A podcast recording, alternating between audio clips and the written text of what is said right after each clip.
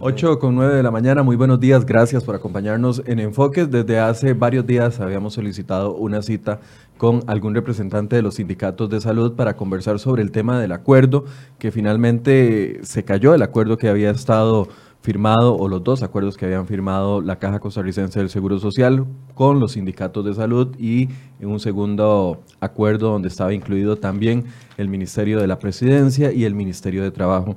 Finalmente la Contraloría la semana anterior eh, señala de que ese acuerdo no puede sustentarse, que no puede irse al juicio de lesividad y que eventualmente tiene que cumplirse todos los alcances de la reforma fiscal. Hoy atendió a nuestro llamado don Marvin Atiencio, quien es el secretario general de Ciprosimeca.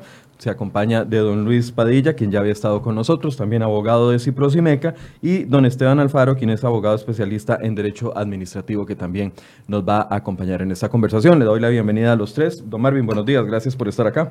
Muy buenos días y muchas gracias por la invitación al programa. Don Luis, buenos días. Buenos días a todos y, y nuevamente por acá, ¿verdad? nuevamente.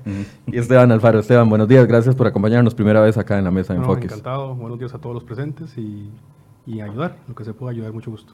Tal vez empecemos por el famoso acuerdo. A este momento todavía no se ha definido, Marvin, cuál van a ser las otras acciones que van a tomar los eh, sindicatos de salud tras el, pronunciamiento de la Contraloría la semana anterior. Sí, señor, así es. Estamos este, eh, con una asamblea extraordinaria que se llevará a cabo el día de mañana a las 8 de la mañana, donde se estará valorando con nuestros afiliados, eh, para los cuales fueron convocados, de nuestros sindicatos, Ciprosimeca, que es un sindicato que agrupa a cinco clases de profesionales en ciencias médicas, que son los microbiólogos, odontólogos, psicólogos, farmacéuticos y médicos.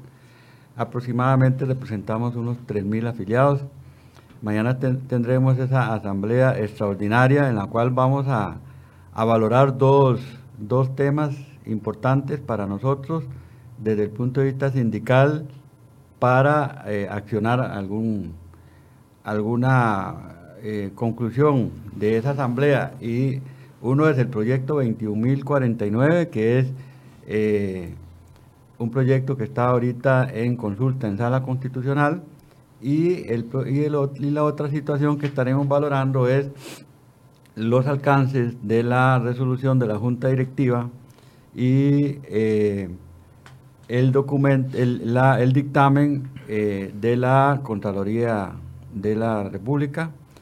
Eh, no conocemos, en, al menos en mi caso personal, no conozco los, la resolución de, en su detalle completo de la, de la de la Junta Directiva de la Caja. Este, vamos a valorar todo no, ¿No los han notificado todavía? No, no, no. no. Eh, de hecho, ayer se llegó a un acuerdo, el Frente Sindical llegó a un acuerdo de solicitar una certificación a la Junta Directiva eh, de la totalidad de lo discutido en, la, pues, en el acta de acuerdos de la Junta Directiva del día eh, martes. Este, estamos a esa espera, nosotros vamos a a valorarlo en una asamblea extraordinaria, como lo indiqué el día viernes, partiendo siempre que nosotros actuamos de buena fe, apegados a un bloque de legalidad. Fue un documento firmado en febrero y en agosto, el 12 de agosto, eh, dentro del principio de legalidad. Eh, con un decreto en su momento, con un reglamento en su momento, con la, apegados a la ley 9635 eh, que indicaba e indica que los derechos adquiridos serán respetados y es lo único que hemos discutido en, en el sentido de derechos adquiridos. Del 5 de diciembre hacia adelante, todos estamos claros que la ley 9635 es de aplicación para todo el mundo. La misma ley ha indicado que los derechos adquiridos se respetan, artículo 56 de la 9635, y en la discusión. La caja tenía ciertas dudas y por eso la misma caja, la misma institución, no, nos indicó que en su punto 1 entráramos a algún proceso judicial, que al final se concluyó que eh, se iba a la vida de un proceso de lesividad, la cual todos los representantes sindicales estuvimos de acuerdo.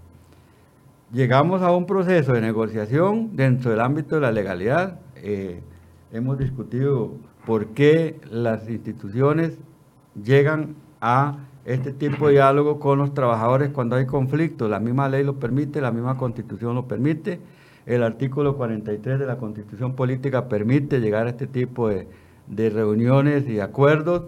La ley alternativa de conflictos dice las partes discuten, las partes se ponen de acuerdo, firman las partes y vamos para adelante. Por supuesto, todo dentro del, dentro del marco de legalidad, tal y como estamos, al menos los sindicatos y Ciprosimeca, completamente conscientes y de buena fe de que actuamos dentro del principio de legalidad, solicitando que se respetaran los derechos adquiridos de nuestros trabajadores y las situaciones jurídicas consolidadas, en este caso cuando hablamos de cesantía. Ahora, usted dice que actuaron bajo el marco de legalidad, pero si hubieran actuado bajo el marco de la legalidad estrictamente, la, la Contraloría General de la República hubiese avalado el, acuerdo.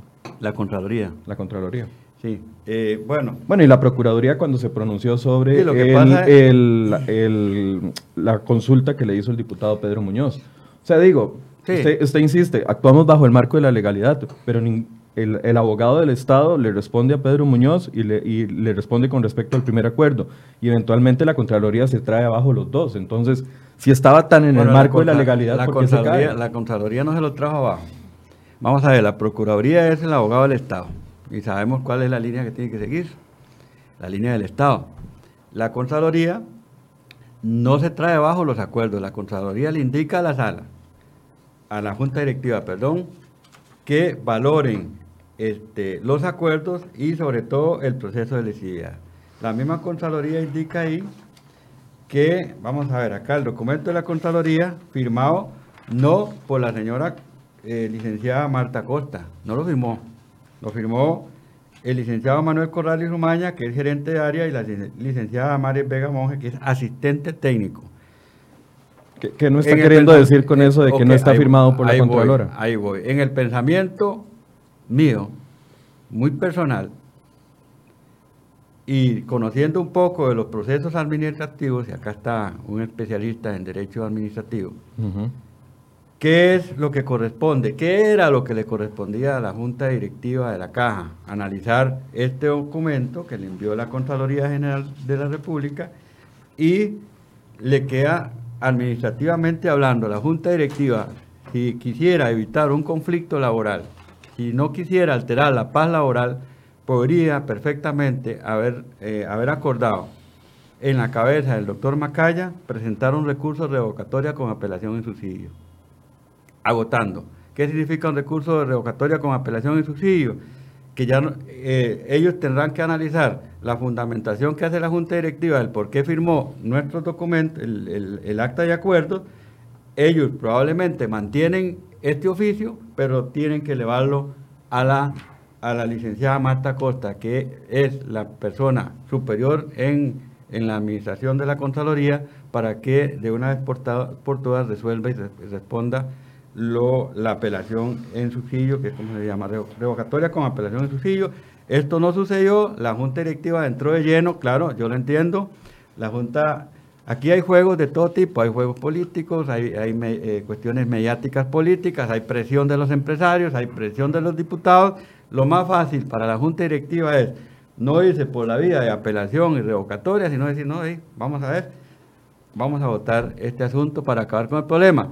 Pero el problema no se acaba porque resulta que eh, las organizaciones sindicales, el frente sindical que lo componen en estos momentos alrededor de 17 organizaciones, altera la paz laboral, altera la paz social también y es precisamente lo que vamos a tener que valorar el día de mañana en nuestra asamblea extraordinaria. Don Luis, el hecho de que tal vez usted nos pueda explicar más desde el punto de vista jurídico, sabiendo que tenemos otro abogado al frente, el hecho de que no lo firme la Contralora, aunque la Contralora estuvo aquí hace dos días sentada y en ningún momento expresó ningún tipo de molestia, duda o al respecto, no se refirió al tema en específico porque dijo que están en un proceso administrativo ya abierto y que no puede referirse al tema porque eventualmente podría caerse el proceso. Pero la Contralora, a ver, lo firman dos gerentes de área o dos encargados de área. Que son inferiores que son inferiores, pero a ver, el comunicado de prensa lo envió la Contraloría General de la República y todo lo que sale a través de la, oficina de prensa de la Contraloría General de la República está avalado por la Contralora. Se puede revocar, se puede apelar. ¿Usted qué opina? Sí, eh, aquí hay que tener en claro una situación. La propia Contraloría General de la República, ante la denuncia de un señor diputado, establece que no es posible lo pretendido en la denuncia. ¿Por qué? Porque propiamente no puede anular los actos, porque en primer lugar la Contraloría General de la República no tiene la potestad jurídica para anularlos tal cual lo solicitan en la denuncia. ¿Me explico? Y lo que hace la Contraloría General de la República, que es instar, ordenarle a la Caja Costarricense del Seguro Social qué paso seguir. Ahora bien, nosotros como Ciprosimeca, como ya lo dijo el doctor Marvin Atencio Delgado, estamos a expensas de qué? De que hoy la Junta Directiva de la Caja, que es, es el día que ordinariamente sesiona, apruebe la sesión extraordinaria del pasado lunes. ¿Por qué? Porque todavía nosotros no conocemos, ni nadie conoce, los alcances ni lo que se discutió el día de la Asamblea Extraordinaria que decidieron acatar todo lo que indicó la Contraloría General de la República. ¿Por qué esto es claro? Porque no sabemos qué fue lo que se discutió ahí. Nosotros tenemos que valorar todos los aspectos que ahí se conocieron. ¿Por qué? Porque ahí nos podemos dar cuenta, por ejemplo, nada más le voy a poner un ejemplo. Si la ley de fortalecimiento de las finanzas públicas es, como su palabra lo dice, fortalecer el erario público y que no gastar tanto, ¿cómo se explica usted de que el simple hecho de implementar el sistema de pago como lo establece la ley de fortalecimiento de las finanzas públicas le va a costar una millonada a la Caja Costarricense del Seguro Social.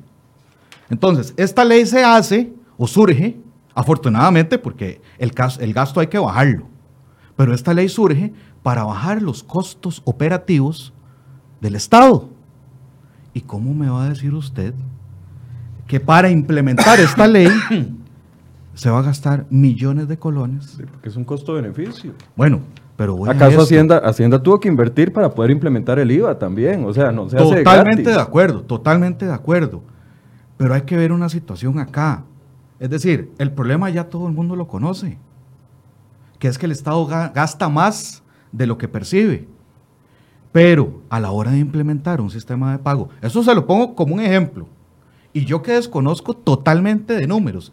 Esto yo lo conozco, ¿por qué? Porque en las propias mesas de negociación del 20 de febrero, del 12 de agosto, todo se discutió por parte de las autoridades de la Caja. El hecho de que no vaya firmado por la Contralora General de la República le genera duda a usted desde el punto de vista jurídico. Digo, si, si, ha salido de la Contraloría General de la República, avalada por la oficina de prensa, avalado por la Contralora, la Contralora no se ha pronunciado en contra del tema. O sea, para mí es clarísimo, pero parece que para ustedes no es tan claro. Mm, mm. Eh, es, es, decir, desde el punto de vista jurídico. Para nosotros, eso es un... Es que la Contraloría es no es la Contralora, la Contraloría es un órgano... totalmente de acuerdo. Es decir, es por delegación de la Constitución Política que ella tiene que meterse en dónde, para ver si el Estado o las instituciones eh, autónomas tienen que regular su, su presupuesto. ¿Me explico? Ahora, el hecho de que no venga firmado por la Contralora General de la República... Es más débil no es que sea más débil, pero es un antecedente. Ok, quedémonos ahí. Desde el punto de vista de derecho administrativo, don Esteban, buenos días, gracias por acompañarnos. ¿Tiene o no tiene el mismo peso un pronunciamiento que venga o no firmado por la Contralora? Muchas gracias. Vamos a ver, desde el punto de vista estricto de derecho administrativo, el, el, tema es total y absolutamente irrelevante. Les voy a explicar por qué. Porque a nivel de las instituciones respectivas del Estado, cualquiera, existen jerarquías, existen niveles, existe la delegación, existe lo que se llama también la vocación y no es sensato y es irreal pensar que la Contralora es la que va a firmar todos los, documentos. No pasa a nivel de obesiones al cartel, no pasa a nivel de revocaturas de licitaciones, hay departamentos. ¿Quién es el que agota la vía administrativa? La Contralora. Entonces, si eventualmente alguien, no sé si la caja, eh, algún gremio sindical, sindical, estima que puede recurrir administrativamente, la Contralora probablemente lo vea. Yo desconozco si hay recurso o no. Pienso que no lo hay, pero lo desconozco. Sí creo importante dejando de lado quién firmó, porque es un acto totalmente válido, eso yo siento que no, no, está en discusión, a mi entender, desde el punto de vista hecho administrativo. ¿Qué, dijo la Contraloría? Es, importante como, como, como, partir también de ahí. Lo, lo, primero, hizo una aclaración preliminar. La Contraloría lo que dice es, yo no voy a referirme al tema de la regla fiscal, este, este documento se va a referir al título 3 de la Ley de Fortalecimiento de Finanzas Públicas, tema salarial. ¿Por qué? Porque el tema presupuestario se verá en el ejercicio presupuestario y la aprobación del 2020. Entonces, aquí voy a hablar de tema salarial. Fue la primera aclaración que hizo la contra. La segunda aclaración que hizo es, ya entrando al fondo del asunto, existen en el ordenamiento administrativo muchos tipos, y voy a hacerlo en palabras sencillas, de nulidades de los actos. Hay dos tipos de nulidades. La, la nulidad absoluta y otra, digamos, más grave, entre comillas, que la absoluta, evidente y manifiesta. La Contraloría dice, vean, esos dos tipos de nulidades, aquí yo ni siquiera voy eh, a, ingresar a analizarlas. Porque esas nulidades se analizan cuando estamos ante actos administrativos. Es lo que dice la Contraloría. Yo estoy comentando lo que la Contraloría dice. Este, y lo que la Contra dice es, y en este caso no estamos ni siquiera en los, los actos de febrero y el de agosto, ni siquiera eso llega a acto. Entonces no voy a entrar a analizar que si es unidad absoluta o evidente y manifiesta. No, no, no me interesa el tipo, es que esto no es un acto y por tanto, al no ser un acto, no es susceptible de esos procedimientos y por ende no es susceptible de ir a la vía de la lesividad. A mí me llamó la atención en su momento cuando, cuando salió este tema eh, de la lesividad, que algunos colegas, y, no lo digo por la parte sindical, sino por partes de especialistas en la materia, decían que bueno, que la lesividad tiene que hacerse de esta forma y de la otra, y yo me decía, ¿por qué asumen que eso es un acto administrativo? Yo, no entendía eso. Ahora la Contraloría me parece, y lo digo con mucho respeto, atinadamente, la Contraloría dice, no, no estamos ni siquiera ante actos. Porque, ¿qué es un acto administrativo para que la gente nos entienda? Un acto administrativo es una declaración unilateral de voluntad, conocimiento, juicio en el ejercicio de funciones públicas que emite la administración para crear un derecho subjetivo. Y aquí no estamos ante eso. Es decir, Román Macaya no tenía la potestad legal para firmar el acuerdo que tenía que, que, firmó. Vamos a ver, no es, que no, no es que no podía firmar, no es un tema de la firma o no del sujeto, es que el objeto, lo que se creó, no tenía ningún valor. Eso es lo que yo, lo que yo sostengo y considero desde el punto de vista del derecho administrativo y lo que la Contraloría también dice. No es un tema que él podía no firmar, es un tema de que eso que estaba creando no, no, no producía efectos en la realidad material, no producía derechos subjetivos. Y para terminar con esto, ¿qué es lo que dicen toda la Contraloría? La Contraloría dice, bueno, señores, este, esto ni siquiera es un acto, no voy a pronunciarme sobre el tipo de nulidad, como lo pretendía la, bancada del PUS, no voy a entrar a ese tema, porque esto ni siquiera es acto. Y al no ser acto, señores de la Caja, le ordeno que en cinco días, uno, aplique la ley de finanzas, de funcionamiento de finanzas públicas. Número dos, no haya ninguna lesividad para los puntos 1.1 y 2.1, si no me equivoco, de los acuerdos de febrero y agosto. No vaya lesividad, no hay nada que ir a anular porque no existe. Usted no anula lo que no existe. o sea, ese, papel no tiene, esos, esos papeles firmados por todos, aunque lo haya firmado el ministro de la presidencia, no llegan, no tienen un, respaldo jurídico. Para efectos de la Contraloría, eso es lo que dice y yo considero que, que es de esa forma. Este, vamos a ver. Y el último punto que la Contraloría dice es eh, le recuerdo, así lo dice, le recuerdo que si usted no acata esto en cinco días, se expone a las sanciones que tiene mi ordenamiento. Después podremos ahondar un poquito en esos temas, eh, aquí mismo ahora si lo gustan, lo cierto es que la Contraloría fue bastante, bastante directa. Y, quiero leer lo que dice específicamente el comunicado. Es que el comunicado de la Contraloría es muy claro. Contraloría General de la República ordena a la Caja Costarricense del Seguro Social aplicar el título tercero de la Ley 9635, que era lo que ustedes no querían que se aplicara. De hecho, el título tercero de la Ley 9635 se está aplicando. A nosotros nos lo están aplicando desde enero. En, sí, pero en materia de cálculo en el pago de impuestos eh, ya está, estamos con el 25%, que dice la ley 9635. De hecho, fue un golpe fuerte para la mayor parte de los profesionales en ciencias médicas. Cuando yo... Perdón, y para la mayor parte de la, de la clase trabajadora privada que también tiene sus salarios. O sea, no es, no es una afectación directa a los médicos. Para, una afectación para, para toda la clase trabajadora ah, costarricense. perfecto. Pero estoy hablando en el sentido de los, de los profesionales en ciencias médicas, que es lo que yo represento. Cuando yo hablo de, bueno, tiene toda la razón el, el, licenciado en lo que está indicando sobre actos administrativos y el acuerdo. Una cosa son actos administrativos y otra cosa son acuerdos. Pero la discusión del fondo son los derechos adquiridos que la misma ley 9635 lo indica Nosotros no estamos alegando nada del 5 de diciembre hacia adelante. Lo que estamos pidiendo es que se respeten los derechos adquiridos de los trabajadores del 4 de diciembre hacia atrás.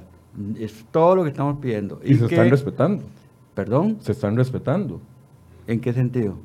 La anualidad se mantiene, nadie se las ha quitado. Bueno, el cálculo es otra cosa. Pero es que una cosa es... o cuando se habla de derecho adquirido es que se siga calculando del 4 hacia el atrás de eh, porcentaje. Del 4 hacia atrás que se debe respetar. Del 5, del 5 hacia adelante viene con la ley 9635. La ley no puede ser de aplicación retroactiva, tiene que ser de aplicación del acuerdo hacia adelante, nunca hacia atrás. Eso es lo que está en discusión y lo que no se ha logrado entender. Es que yo le, yo, le, entendería ese punto si se estuviera eliminando la anualidad, pero la anualidad la está manteniendo. Lo único que se está haciendo se está pasando la parte, público se está, pasando la parte nominal, pero eh, eh, la discusión acá... el derecho está.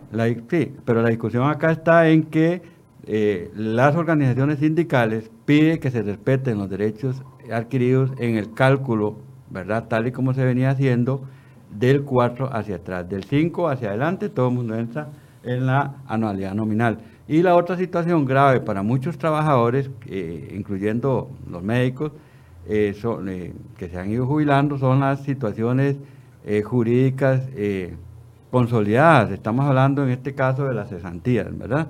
En la cual se ha visto perjudicada una gran, una gran este, cantidad de trabajadores que habían cumplido con todas las cuotas, que habían cumplido con todos los requisitos, pero eh, tal vez cumplían la edad, qué sé yo, el 6.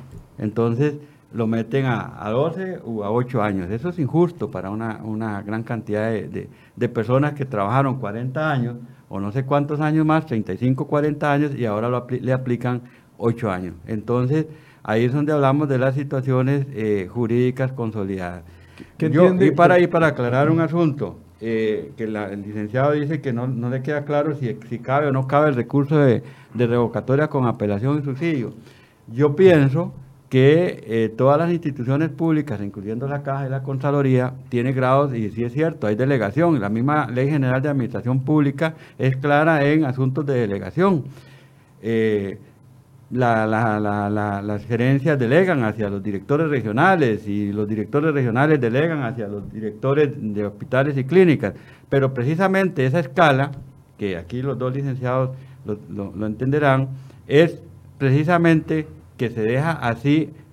Al final la Contralora va a decir, no, el ente inferior, o sea, los subordinados de ella, eh, tenían la razón, pero esa administrativamente hablando es un acto más que queda para que sea valorado por un superior. Y si cabe recurso revocatoria, inclusive es una de las valoraciones que vamos a hacer nosotros, el sindicato Ciprosimeca, de nosotros como, estado, como parte del proceso afectados en esto, perfectamente nosotros como partes podríamos presentar un recurso de revocatoria con apelación en subsidio, tal y como lo indicó el licenciado hace un momento, ante la misma Contraloría. ¿Cuál es la otra vía que nos quedan? Y es quien determine esto, si estamos en lo, en lo correcto o no, con la, toda la fundamentación jurídica respectiva, un juez de la República. Es el único. Estos son técnicos, son abogados. Tendríamos que ver qué opina un juez de la República cuando se presente un proceso contencioso administrativo debidamente fundamentado, jurídicamente hablando, y entonces nos diga, los sindicatos tenían la razón o, o la Contraloría tenía la razón, aquí no hay situaciones jurídicas consolidadas, aquí no existen derechos adquiridos, la ley 9635 en el capítulo 56 donde habla de derechos adquiridos no se refería a esto que ustedes están discutiendo, ustedes no tienen la razón, yo vengo aquí a hacer hoy, donde he ido un montón de, lugares y les digo, señores, y, y, el público presente, me disculpo, no tenía la razón. Pero es un juez de la República que tiene que indicar si tenemos o no tenemos la razón. Don Daniel, ¿qué entienden ustedes desde el punto de vista estrictamente jurídico por situación eh, jurídica consolidada y por derecho adquirido? ¿Entienden la anualidad como un porcentaje, la anualidad como un todo independientemente del cálculo o entienden la anualidad con un cálculo porcentual? Desde el punto de vista jurídico, estrictamente. Te corrijo primero porque no soy Daniel, soy Luis Javier Padilla. Perdón, don Luis. Tranquilo. Tranquilo. Es decir, eh, que dicha que solo me corrigió en el nombre y no en la pregunta. Sí. no, eh, propiamente, eh, las situaciones jurídicas consolidadas de, son situaciones que, por ejemplo, como lo acaba de decir el doctor Atencio, respecto de trabajadores que para la fecha en que sale publicada la ley 9635, o que entra en vigencia, estas personas, por ejemplo, tenían eh, la edad para, para poder pensionarse, pero no tenían las cuotas. Entonces, ¿qué sucedió? De la noche a la mañana, ellos, pudiéndose haber pensionado incluso hasta anticipadamente, pudieron haber recibido, eh, un ejemplo, la cesantía en la caja es distinto o era distinto que en cualquier otra institución estatal. 20 años. Era 20 años en esa época, eh, ahora son 12 años y con la ley son 8 años. ¿Me explico? Entonces, como estamos el resto de mortales en el país. Como estamos usted y yo. así, es, así de simple. Entonces, ¿qué sucedía? Por eso, ustedes entienden cesantía de 20 años como un derecho adquirido o, una, o como una situación consolidada jurídicamente no es un derecho adquirido. Son situaciones jurídicas consolidadas. ¿Por qué? Porque durante toda tu vida ya vos cumpliste con lo que establecía la institución para poder llegar a pensionarse e incluso percibir un monto determinado de cesantía. Son esas situaciones que nosotros consideramos. Eso era una expectativa. Expectativa no es. ¿Por qué? Porque si perfectamente. a ver, el derecho es la cesantía, el derecho es la anualidad. Eso no se está cambiando. Lo que se está cambiando es la cantidad de años y se está cambiando de porcentual a nominal. O sea, los derechos se mantienen. Lo, que claramente no se mantiene por la ley y por justicia social, porque claramente deberían de entonces de pagarnos a todos 20 años de cesantía, independientemente de que seamos privados o públicos, y nada más lo que hicieron fue igualarlo al resto de mortales que somos nosotros. No, no, e, eso es totalmente cierto. Es decir, ahora incluso hay fallos de la sala constitucional que dice que ya lo razonable no son 20 años, porque en su momento fueron razonables 20 años, que ahora son 12 años lo razonable. Cuando hay muchos trabajadores como, y repito, como vos y yo, que eh, si llegamos a pensionarnos, percibiremos solo 8 años. ¿Me explico? Pero la situación es esta. El hecho de que un trabajador deje de tener la posibilidad de que si en su momento se pudo haber incluso hasta pensionado anticipadamente, pudo haber recibido nueve años, diez años de cesantía, doce, hasta dieciocho, veinte años. Que no lo hicieron, no, no, no lo pudieron hacer. Desde el punto de vista suyo, ¿qué se entiende por un derecho adquirido y por una situación jurídica consolidada en materia de anualidades y cesantía, para ir cerrando un poco el tema. Que esos son los dos puntos más relevantes a mi entender de, los acuerdos, porque trae otros temas, pero esos son los más importantes. Un ejemplo para, para aclarar todos qué podría ser, qué sí podría ser una situación jurídica consolidada. Sí podría ser situación jurídica. Esto que ellos dicen no es una situación jurídica consolidada. Sería que una persona que haya recibido una anualidad de, en aquel momento, tanto por ciento con la normativa anterior, digamos, ya recibió el dinero, lo metió en su bolsa y lo gastó en, un almuerzo, es una situación jurídica ya consolidada. Esto no, porque esto es una, no se están quitando los derechos, los dos derechos se mantienen como tal y lo que hay son modificaciones a futuro de la forma de computar eso. ¿Por qué? Son, pasa a ser nominal en vez de porcentual y establece ciertas limitaciones en cuanto a los pluses, a los incentivos. Entonces, la situación jurídica consolidada es cuando ya se consumió, cuando ya eso fue fungible y esto no sucedió en estos casos. La cesantía, sin ánimo de entrar mucho a ese caso, a ese tema, perdón, es, la cesantía es una expectativa de derecho. Con ciertas regulaciones, como dice el colega, eso estoy totalmente de acuerdo, pero la cesantía no se consolida hasta el momento. Le voy a poner un ejemplo que, nos, que, que, afectó a muchos abogados y notarios para que la gente entienda esto.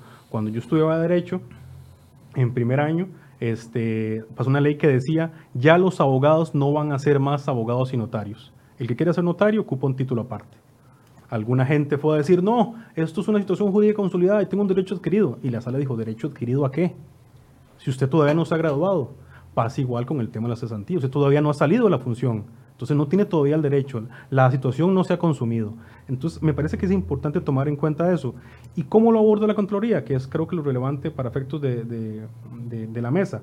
La Contraloría lo que dice es, la caja y los sindicatos en los dos documentos, de lo que dice la contra, parte de una premisa errónea es una premisa que tiende al principio de inmutabilidad del ordenamiento, que eso no existe. Si fuera de esa forma, no habría, no habría manera nunca el ordenamiento de variarlo, no habría forma de establecer ese tipo de, de, de, circunstancias normativas de tiempo y espacio, y la contra sí lo estableció. Entonces, vamos a ver, porque me preguntaba ahora un colega temprano, pero ¿por qué la Contraloría puede hacer esto? La Contraloría, hay que recordar, es un órgano auxiliar de la Asamblea Legislativa, con rango constitucional, 183 de la Constitución Política, que en su ley orgánica, artículo 5, 22, etcétera, tiene esas potestades de revisión de la hacienda pública. En el caso concreto, la Contraloría toca algunos temas importantes, y es que la Contraloría no ve cuáles son los elementos de esos actos administrativos. Y al no poder ver los que son motivo, fin y contenido, esos son los motivos de, los elementos de un acto administrativo. Porque no llega ni siquiera a eso. No llega, dice, aquí ni siquiera puedo ver qué es esto, por lo tanto no es, no es acto, por lo tanto no hay nada que analizar si se anula. Y, esta discusión creo que tiene una base importante que hay que devolverse un poquito. Y ustedes lo, lo saben perfectamente, yo sé, en el ámbito privado reina el artículo 28 de Constitución Política, Autonomía de la Voluntad nos ponemos de acuerdo usted y yo, le voy a vender mi carro, por ejemplo, cosa y precio, cuando me pagas, hacemos lo que queremos. En el ámbito público eso no se puede. Principio de legalidad, 11 de Carta Magna, 11 de Ley General, y también va aparejado con otro principio que hay bastante jurisprudencia nacional e internacional, que es el principio de inderogabilidad singular de las normas. Las normas tienen un alcance general. No se pueden hacer excepciones particulares para ciertos sujetos que no se sienten cómodos, como sin razón, yo no entrar en eso en este momento, no, no, es, no, es mi campo ni me interesa, cómodos con cierta normativa. Entonces eso es un asunto que aparejado con, con todo lo que la Contraloría ha dicho, me parece que es importante tener presente, porque aquí no son asuntos que se pueden transar. Aquí la caja no podía, a mi entender, establecer que sí, que no. En esos temas macro no podía, porque era una ley de la República. Entonces, y eso es una discusión también que vendrá después con las universidades, tampoco podrían, pero bueno, eso estoy saliendo del tema. Ahora, pasar el hecho de nominal, el cálculo de la anualidad, por ejemplo, de nominal a eh, eh, porcentual, más bien a nominal, se está violando eh, un derecho adquirido. Es que el derecho que, que, se tiene a ese... Lo recibido, ya lo recibieron. Nadie les está cobrando de vuelta. Es una situación jurídica consolidada. Eso es exacto, ya lo recibieron, punto. Lo otro, el derecho no está desapareciendo. Nadie ha dicho a partir de mañana X y Y sujeto no tiene más el derecho a anualidad. Eso no se dice. Lo que se está diciendo es ese derecho que usted tiene se va a calcular de esta y esta forma. ¿Por qué? Porque hay una ley que lo establece en pro de qué? De las finanzas públicas para que todos nos veamos beneficiados con un país que estaba mal económicamente. Don Marvin, si todo esto eh, del cálculo porcentual a nominal fuese como ustedes los plantean, ¿no creen que los 330 mil empleados públicos estarían en la misma situación en la que ustedes, 57 mil empleados, diciendo todo el, global de la, de la Caja Costarricense del Seguro Social, están reclamando? Digo, ¿por qué se han quedado callados entonces más de 250 mil empleados públicos que sí se les está aplicando el cálculo por, eh, nominal? Lleva lleva la razón en muchas cosas lo que dice acá el licenciado en cuanto al principio de legalidad, el artículo 11 de la Ley General de Administración Pública y el artículo 11 de la Constitución Política. Principio de legalidad significa que todos debemos actuar más en el derecho público, en la parte pública, dentro del marco de la legalidad, nada fuera de ahí. Y tenemos claro nosotros los sindicatos cuáles son las situaciones privadas y cuáles son las situaciones públicas pero también mm, el licenciado nos ha referido, por ejemplo, a la ley RAC, que la ley RAC tiene que ver con todo esto también. Y, eh, ¿Cuál es esa ley? Perdón, para ley, ley alternativa de conflictos. Cuando hay conflicto en, una, en la clase trabajadora entre la, entre la caja y los trabajadores, pues lógicamente hay que llegar a acuerdos. Seguimos partiendo acá y estos son asuntos de criterios legales, son asuntos de, de valoraciones eh, jurídicas del licenciado, inclusive del licenciado Pailla y de mi persona. Este, vuelvo a repetir, será un juez de la República el que determinará si efectivamente tenemos la razón o no tenemos la razón. pero, no, me está contestando, la pregunta. la pregunta es, ahí voy. ¿por qué solo 57 mil de un global de 300 y resto de mil de empleados públicos reclaman como derecho eso que los otros empleados públicos asumieron con bajo el marco de la ley? Bueno, Voy a terminar, voy a terminar lo que les, les, iba a indicar y les, les contesto la pregunta rápidamente. Fíjese ustedes lo interesante que indicó el licenciado con respecto a, a la parte notarial. Eh, cuando estuvo ese problema de que, de que quién era notario público y quién no, y que tenía que tener un título o no lo tenía que tener un título. Al final, en Costa Rica, todavía existe una gran cantidad de, de notarios públicos que, que, les valoraron su tiempo de notariado sin tener la especialidad y están trabajando. ¿Qué, ¿Qué, significó eso? ¿Tenían derecho o no tenían derecho? ¿Por qué le indicaron a esos notarios públicos que no tenían maestría ni especialidad en notariado seguir trabajando como, como notarios públicos cuando llevaban 20 y 15 años de, de trabajar? Porque la universidad en derecho le daban un par de meses de notario público y salían a la calle y, hicieron notariado público durante muchos años. Cuando vino el conflicto notariado, ¿qué pasó? ¿Por qué ellos siguen de notarios públicos si no lo son? No son especialistas, no, son eh, no tienen maestrías. Estamos hablando de un tema eh, bastante, bastante parecido en cuanto a derechos. A esos notarios no le quitaron el notariado, siguieron. Es más, mi hermana es notario público de esa época Ahora le contesto, yo no puedo contestar por los demás trabajadores que reclamaron o no reclamaron el derecho. Nosotros, las organizaciones sindicales, lo estamos haciendo. No puedo meterme en la valoración que hizo los demás, trabajadores de si reclamaron o no. Nosotros sí lo estamos reclamando porque eh, pensamos y eh, valoramos y lo discutimos en una eh, en seis meses de discusión con la caja y 40 horas de, negociación tarde, mañana y noche, y concluimos que tenemos esos derechos y es precisamente lo que estamos discutiendo. ¿Tenemos la razón o no la tenemos? Bueno, ya vendrán y tal vez probablemente después nos vamos a sentar en esta mesa ya con sentencia en mano para decir, mire, sí teníamos la razón, o con humildad decirle, no, no teníamos la razón. Pero en condiciones distintas. En, en condiciones distintas porque el juicio, la lesividad suspendida de no, es que no forma el, el, el, proceso, el, proceso de lesividad. Igual ahora se va a calcular y eventualmente, si un juez determina, tendrá que retribuirles. El proceso de lesividad, nosotros mismos, los sindicatos que estábamos en esa mesa, le decíamos a la caja, pero es que no nos parece, pero ellos querían el proceso de lesividad y es una negociación de 40 horas y al final nos pusimos de acuerdo, no, está bien, se lo vamos a, se lo vamos a firmar, lo vamos a aceptar, porque el proceso de lesividad tiene que demostrar a la administración pública que, que, que, lo afectan en un interés, en, en, este tipo. Nosotros no estábamos de acuerdo. ¿Qué vamos a tener nosotros que hacer? Dos cosas. Uno, les van a aplicar la ley como va para todos los mortales. Revocatoria eh, de la actuación de eh, esta parte de las organizaciones sociales de la Contraloría. O sea, esperan que la Contralora opine distinto a sus técnicos. No sé. Eh, si van a ir a eso es porque esperan eso. La parte tenemos. es, la, única opción. Como parte afectada, no lo sabemos. Usted está pensando por la Contralora. No, no, no, lo sabemos. estoy preguntando a usted. ¿Ustedes esperan entonces que la Contralora opine distinto al pronunciamiento firmado por sus dos técnicos? Eh, mi estimado amigo Michael, en derecho nadie sabe nada, ni en penal, ni en administrativo ni en trabajo hasta la última palabra. Inclusive sabemos muy bien cuando un tribunal o un juzgado ha resuelto una sentencia y resulta que la sala primera o cualquier otra sala se lo trae abajo porque le dijo al juez de primera instancia y segunda instancia que no tuvo la razón. Hay que verlo, o sea, hay que verlo. Nosotros también tenemos varias acciones para esto. Uno, irnos a, una, a un proceso de revocatoria con apelación en subsidio como parte afectada. Dos, podríamos perfectamente irnos a un contencioso administrativo en situaciones jurídicas consolidadas o inclusive derechos adquiridos fundamentados exclusivamente en lo que la misma ley 9635 indica. Yo aquí no estoy inventando nada. a mí me parece muy bien que se vayan a un contencioso el, licenciado, el licenciado acá y acá, licenciado Pailla y el compañero, yo sé que tienen bien claro que la misma ley 9635 está hablando de derechos adquiridos. ¿A qué se refiere la ley 9635? Pregunto acá para el estimado especialista en derecho administrativo. ¿A qué se refiere la ley 9635 cuando indica en su misma ley que los derechos adquiridos se tienen que respetar? Hay una tercera opción, que alguien solicite a la Asamblea Legislativa una interpretación auténtica de la norma.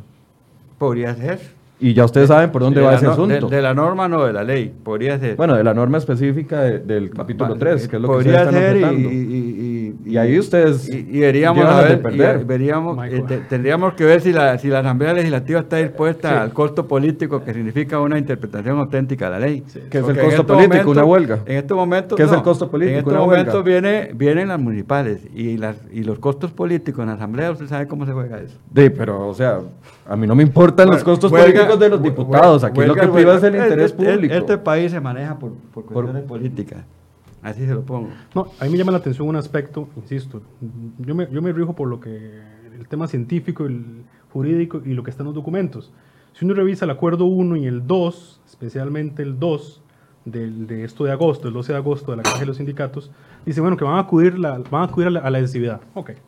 Y en el segundo punto, muy, muy llamativo, porque es una renuncia anticipada a poder interponer una medida cautelar de alguna de las partes, el acuerdo dice que hasta que no exista sentencia firme, se van a aplicar los, los acuerdos 1.1 y 2.1. A mí llama la atención eso porque este, las partes renunciaron a que un juez dijera cautelarmente, no en sentencia, se aplica por mientras, no se aplica por mientras. Eso me llamó la atención a mí mucho. Pero también me llama la atención que la caja firmara esto y no se haya dado la declaratoria de lesividad, porque vamos a recordar algún asunto importante para la gente. ¿Qué es una lesividad? Una lesividad es un juicio que interpone la propia administración cuando considera que tiene que anular un acto suyo que es lesivo. Entonces, ¿cómo es la cosa? La administración dice, vean señores, este acto X, tiene, que ser acto, este acto X es lesivo. Entonces lo declara su junta directiva. Después de eso, va a un juicio y le dice, vea señor juez, yo eh, emití este acto que es lesivo, anúlelo y reconoce cualquier indemnización, daños y perjuicios a los, a los afectados. Eso es una lesividad. ¿Qué ha dicho la jurisprudencia? Por ejemplo, el Tribunal de Casación en el 2011, ¿qué dijo? Claro, eso se puede, eso está en el Código Procesal Contencioso Administrativo, en el 2008 y de antes, pero tiene que ser cuando existen actos administrativos firmes y favorables. A entender la Contraloría no existe aquí. Entonces, ¿qué es, lo que, ¿qué es lo que sucedió aquí? La, la- la caja negoció esto, pero anticipadamente dijo, seguiré, seguiré, cumpliendo, seguiré cumpliendo lo que dijo el, el acuerdo de, de- de febrero. Eso, a mi entender, es llamativo. Se- porque- seguiré incumpliendo la ley. Bueno, es una forma también de verlo. Vamos a escuchar, antes de darle la palabra, y quiero hacerle una pregunta a, don Luis Padilla. Perdón, no le voy a cambiar el nombre de nuevo. Eh, ¿Ustedes están completamente seguros de que están, de que pueden presentar ese proceso ante la Contraloría General de la República? Se la dejo ahí para escuchar. Eh, dos inserciones que hemos recopilado, una de Carlos Ricardo Benavides y otra de Pedro Muñoz, para ver qué- cómo ven ellos este asunto del acuerdo. Yo creo que no hay solución que pase por el aplauso de todo el mundo. Pienso que el país dejó de tomar decisiones mucho tiempo, en buena parte por el secuestro al que ha sido sometida la ciudadanía y los gobiernos por parte de algunos grupos organizados que vieron en el caos, el desorden, el bloqueo, eh, esa cosa que ellos llaman la democracia de las calles, que no es más que pura eh, ilegalidad y puro, eh, digamos, rechazo a la institucionalidad del país. Y esos grupos lograron minar eh, la toma de decisiones de algunos gobiernos. Otros no, digamos, el gobierno anterior lo que hizo fue sentarse con ellos a tomar café cuatro años. Y entonces no pasó nada, nos estancamos en materia económica, en materia fiscal, no pasó nada, no se hizo nada, este, no se avanzó y ahora toca hacer las cosas que no se hicieron, especialmente en el gobierno pasado. Eh, y este gobierno, que aunque es del mismo signo político, no le quedó de otra y ha enfrentado las cosas de una manera diferente. Yo creo que hay que reconocer que hay características distintas, pero que, que generan una gran impopularidad también, no solo al gobierno, a todos los que nos metemos a trabajar duro, a tomar decisiones que no son populares y especialmente no lo son para algunos grupos. Pero esos grupos, los que más sienten las reformas, se encargan de enlodar todo el panorama y de tratar de convencer a la ciudadanía de que los motivos por los cuales se llevan a cabo las reformas son motivos espurios, porque se quieren, este, porque quieren dañar a X, eh, sector social o porque se quiere defender a ricos o ese tipo, digamos, de ideas medio panfletarias, pero que las introducen para poder defenderse y justificar sus prebendas. En abril de este año yo le dije a don Román que llevara el acuerdo a la Procuraduría, no a la Contraloría, sino a la Procuraduría, y él no quiso en abril de este año. Yo le pregunté a la Procuraduría, la Procuraduría me dijo que no, las excepciones que pretendía la caja en relación con la ley de fortalecimiento de las finanzas públicas no procedían. Solo el primer año ese acuerdo le hubiera costado 3.500 millones de colones a la caja costarricense del Seguro, del seguro Social. Al 2025 le hubiera costado, vamos a ver, 11.837 11.837 3.500, 11.837 mil millones de colones al año. Al 2030, 22.700. Eso es, gracias, Eli. 22.708 millones de colones al año. Esta cantidad de dinero que ni siquiera puedo sumar bien en mi cabeza es dinero que estaría siendo pagado en pluses porcentuales en lugar de estar siendo utilizada esa plata en salud para los costarricenses. ¿Qué opina de la posición de estos dos diputados? Hemos invitado al diputado Villalta, pero no ha podido participar, que tiene una posición más cercana a la de ustedes. Bueno, ahí opiniones hay y opiniones vienen. Eh, las posiciones de don Pedro Muñoz y los números que está presentando, pues no sé, yo no, no, no soy matemático, no conozco ese tipo de, de, números que él indicó. Tenemos nuestro matemático, podríamos decirle si tiene él o no tiene la razón. Pero ya sabemos cuál es la posición de don Pedro Muñoz, es una posición política, sí, yo ahí veo dos diputados que están dispuestos a pagar el costo político por una interpretación sabemos, eh, sabemos los auténtica. Intereses, los intereses de él, pues es su posición. La nuestra es que tenemos la razón y vamos a llevarlo donde tenga que llevarse. Don Luis, ¿están seguros ustedes de que tienen la legitimidad para plantear ese recurso ante la Contralora? Se lo pongo así, don Michael. Yo no puedo ser tan irresponsable de decirle a usted que esto, lo que vayamos a presentar, sea un recurso de revocatoria con apelación de subsidio, sea un proceso contencioso, sea lo, cualquier medida legal, yo no puedo asegurarle un 100% que tenemos la razón. Lo que sí le puedo decir a usted... Si ustedes lo pueden presentar como gremio, eso es la pregunta. Ustedes como gremio tienen la legitimidad para ir a presentar este recurso de revocatoria ante la Contralora General de la República. Como gremio, como tal, se puede presentar. ¿Y están dentro del plazo? ¿Están seguros de que están dentro del plazo? En este momento, como inicié ante la primera consulta suya, don Michael, yo le mencioné que la Junta Directiva de la Caja, hoy que sesiona ordinariamente, tiene que aprobar la sesión extraordinaria.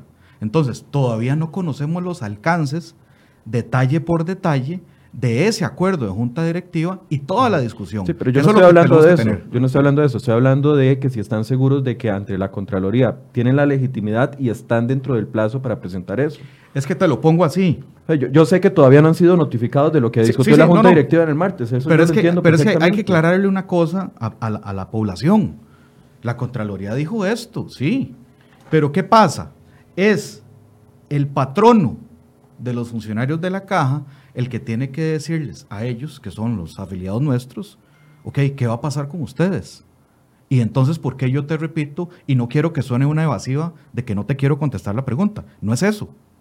En este momento, nosotros sabemos que la caja va a acatar en un 100% las disposiciones de la Contraloría General de la República. ¿Por qué? Porque lo dijo en un comunicado de prensa. Pero no sabemos los alcances. Entonces, yo no te puedo decir a vos, hasta no conocer los alcances, porque eso yo lo tengo que desmenuzar y ver qué acciones legales podemos interponer nosotros contra quién, sea contra la Contraloría, sea yo contra lo la caja. Porque lo, han manejado como dos, dos, de las opciones, junto con el contencioso administrativo. Si son notificados ustedes hoy en la tarde, mañana, lunes, martes, no sé cuándo, cómo tomará esa, si les van a entregar la copia del acta completa o no, etcétera, etcétera. Pero están seguros de que una vez si les entregaran mañana o el lunes el, acta completo, ¿están seguros de que ustedes tienen la legitimidad para ir a la Contraloría como gremio y están seguros de que están dentro del plazo? Yo eso no te lo puedo asegurar. No lo sabe. No te lo puedo asegurar. ¿Por qué? Porque hay situaciones de acá, y te lo pongo como un ejemplo. ¿Qué sucede, por ejemplo, si la Caja Costarricense del Seguro Social presenta alguna gestión de adición y aclaración porque esto no, no es claro para ellos, por ejemplo. Ya lo hizo. ¿Qué pasa? Yo no sé, yo no sé cómo va a actuar la caja, no sé cómo va a actuar la Contraloría. A eso voy. Es decir, yo no puedo ser tan irresponsable de decirte a vos, sí, claro que tenemos la legitimidad. No puedo hacerlo. Sí, pero están diciendo que lo van a hacer. Eso es una Digo, don medida. Don Marvin lo acaba de decir. Sí, eso es una medida sindical que se está manejando. Pero ¿qué pasa?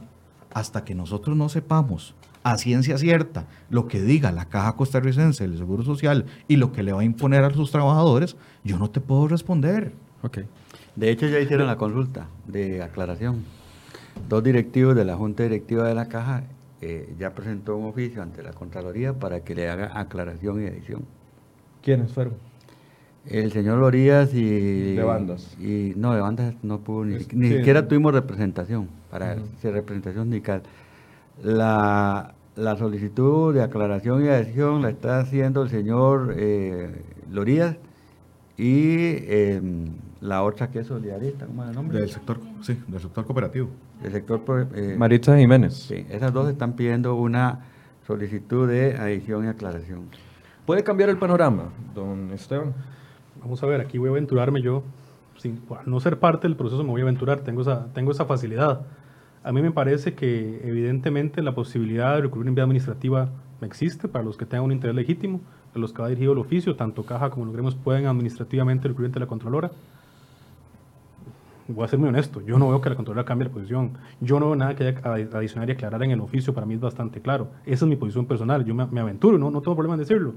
También el colega, con la experiencia que tiene, lo sabrá, él lo sabe perfectamente, podrán ir a la vía jurisdiccional a, a impugnar, porque este acto de la contra es un acto con efecto propio. No es un acto preparatorio donde dice a la caja, analice, valore, no, le dice haga X y Y y punto. Es una orden. Así de fácil. Entonces ese acto de efecto propio, si no queremos, alguien que no quiere que exista en el ordenamiento, tiene que impugnarlo y traérselo abajo. ¿Y dónde es eso? En el contencioso. Inclusive pensamos que la Contraloría se extralimitó, porque si bien es cierto, el órgano es un órgano auxiliar de la Asamblea Legislativa para investigaciones y para presupuesto, y cuando hablamos de presupuesto, en, el- en la caja, en la institución, debería entrar en dos temas especiales en, cuanto a presupuesto. Uno, ver que los recursos económicos sean de verdad de buena fuente, eh, con lo cual va a invertir en, en la salud, la caja. Entonces la Contraloría debería decirle de dónde agarró todo esto. Y dos, que compre activos que no tienen que ver absolutamente nada con la atención en salud. He puesto el ejemplo en algunas otras oportunidades que compre, y, ¿cómo se llama esto? Del, del agua, hidrómetros. Eso es de acueductos alcantarillados, no es de la institución, no es de la caja. En esos, en esas, en, en en dos aspectos, presupuest- eh, desde el punto de vista presupuestario e investigación, la Asamblea Legislativa es donde nosotros consideramos que puede entrar la Contraloría. Se extralimitó en, en el asunto de eh, acuerdos, acuerdos que llegó entre patrono y trabajadores. Pero no es una salida Pero muy es- fácil esa, don Marvin. pero Cuando es- no nos gusta la posición de una entidad pública legítima, una entidad con rango constitucional, entonces re- bajarle el piso. De es que todo es discusión a, a nivel, eh, estamos en un país democrático, o qué, o qué espera que entonces que hagan los que creen que tengan, tienen derecho, agarrar las armas y irse con las armas a la calle. Para eso existe eh, los tribunales de trabajo, para existe la sala constitucional, existe el contencioso administrativo para reclamar lo que nosotros consideremos si tenemos o no tenemos el derecho. Se nos ha vencido el tiempo. Quiero darles un par de minutos a cada uno para una conclusión. No sé si gustan empezar. Agradecerle la oportunidad de venir al programa, disculparme por no haber eh, podido venir en el anterior por un asunto de agenda y este, estamos a las órdenes. Mañana eh, iremos con toda la buena intención de hacer un análisis serio con toda nuestra gente eh, y abogados, ¿verdad? En nuestra Asamblea Extraordinaria de Ciprosimeca y estaremos dando las conclusiones de lo que vamos a hacer eh, al final de la tarde. Vamos a tratar, al menos como secretario general, de ser lo más lo más este un análisis bien bien bien profundo para el bien de la clase trabajadora para el bien de la caja y para el bien de Costa Rica ¿La huelga? es una de las valoraciones que tenemos decía don Pepe huelga es huelga y en un país democrático es mejor irse a huelga y no agarrar las armas y hacer una guerra civil tenemos ya problemas con me los suena muy pescadores, bélico, con los don- taxistas, don con, Marvin, últimamente. con los, con los... ¿Tenemos el derecho constitucionalmente a ir a una huelga, sí o no? Bueno, Michael, eh, le agradezco mucho la, la invitación, ahora sí formalmente, ¿verdad? Eh, no, Dey, no nos queda más que, hay que comprender una cosa. Ciprosimeca no solo es el doctor Marvin Atencio Delgado como secretario general. Nosotros nos regimos por una asamblea extraordinaria que va a ser el día de mañana. Ahí se tomarán eh, los acuerdos que correspondan eh, y ahí se, se- se ventilará posteriormente cuáles son las medidas a tomar por parte de Ciprosimeca. Eh, debe usted también de saber que, por ejemplo, nosotros no solo tenemos afiliados en Ciprosimeca, sino tenemos afiliados en todas las instituciones del Estado, incluso hasta en la propia empresa privada. Entonces, uno, uno sopesa todas esas situaciones y el, y el afiliado también las comprende, porque en algún momento puede ser que un afiliado que tenga un nombramiento en la Caja Costarricense de Seguro Social se le venza y el día de mañana está en la empresa privada y, y así va. ¿Me explico? Entonces, nosotros nos debemos a ellos como, como afiliados. Eh, procuramos en todo sentido mantener la paz social, que es lo que creemos que ha reinado hasta este momento. Eh, ¿Qué medidas iremos a tomar? Ahí se valorarán. Eh, nosotros estamos analizando desde que la Contraloría indicó esto en este oficio. Y igual estamos a la espera de lo que hoy determine la Junta Directiva de la Caja al aprobarlo ya formalmente y ver los alcances que pueda tener en nuestros afiliados y en la población propiamente. eh, todo, la, todo el acuerdo de Junta Directiva ya completa la, el acta de, de la Junta Directiva. ¿Van a poner en primer lugar al asegurado, al afectado, antes de tomar la decisión de ir a huelga? Siempre hacemos todas esas valoraciones, por supuesto que sí. Siempre lo hacen, pero siempre hay afectados. Mm, Pues eh, Miles se- de citas perdidas, de la- miles de se operaciones trata que la- perdidas, que la- miles de- de medicamentos no entregados. comprensible todo lo que usted me está indicando, pero si no fuera por este tipo de, de- de movimientos que se hacen, ni usted siquiera tendría el derecho a las ocho, ocho horas laborales, a, a todas las garantías laborales que usted tiene. Nada le ha llegado a sus manos porque usted lo quiso, han sido por luchas a lo largo de la historia de Costa Rica y el mundo.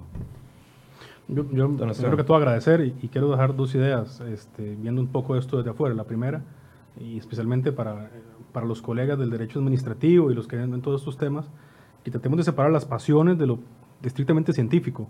Yo sé que no es fácil, pero, pero tratar de separar porque las normas están por algo, los principios están por algo y hay que, hay que estudiarlos. Eso, eso es lo primero. Y lo segundo, teniéndome sombrero de abogado, es que, que si no están de acuerdo con algo, me- ya existen mecanismos para discutir lo que no están de acuerdo. Y yo, y lo digo como, como persona que anda en la calle, que tengo familiares, los insto a que acudan a las vías que el ordenamiento establece si no les parece algo. ¿Cuál es? Ah, Mi recurso administrativo es el contencioso, porque la calle y la afectación de un servicio como la salud tiene consecuencias muy, muy complicadas. Así que hay que aplicar aquí una ponderación, una ponderación. Y creo que hay que proteger a la parte más débil, que es el asegurado que se levanta a las 3 de la mañana para ir a hacer fila a un EVAIS. Gracias. Muchas gracias a los tres. Y les recuerdo y les reitero que esta mesa está siempre abierta para que ustedes puedan venir y conversar y poner sus posiciones sobre la mesa. Y, y vamos a seguirlos invitando. Muchísimas gracias. Muchas gracias. Bien, muchas gracias a ustedes por su compañía, por su paciencia. Yo sé que esto es un tema denso, que cuesta comprender, que hay que seguirle la línea, pero gracias porque se mantuvieron durante toda esta hora con nosotros y esperamos que sirva de insumos para que usted tenga una opinión mejor informada. Muchas gracias y nos vemos mañana a las 8 de la mañana.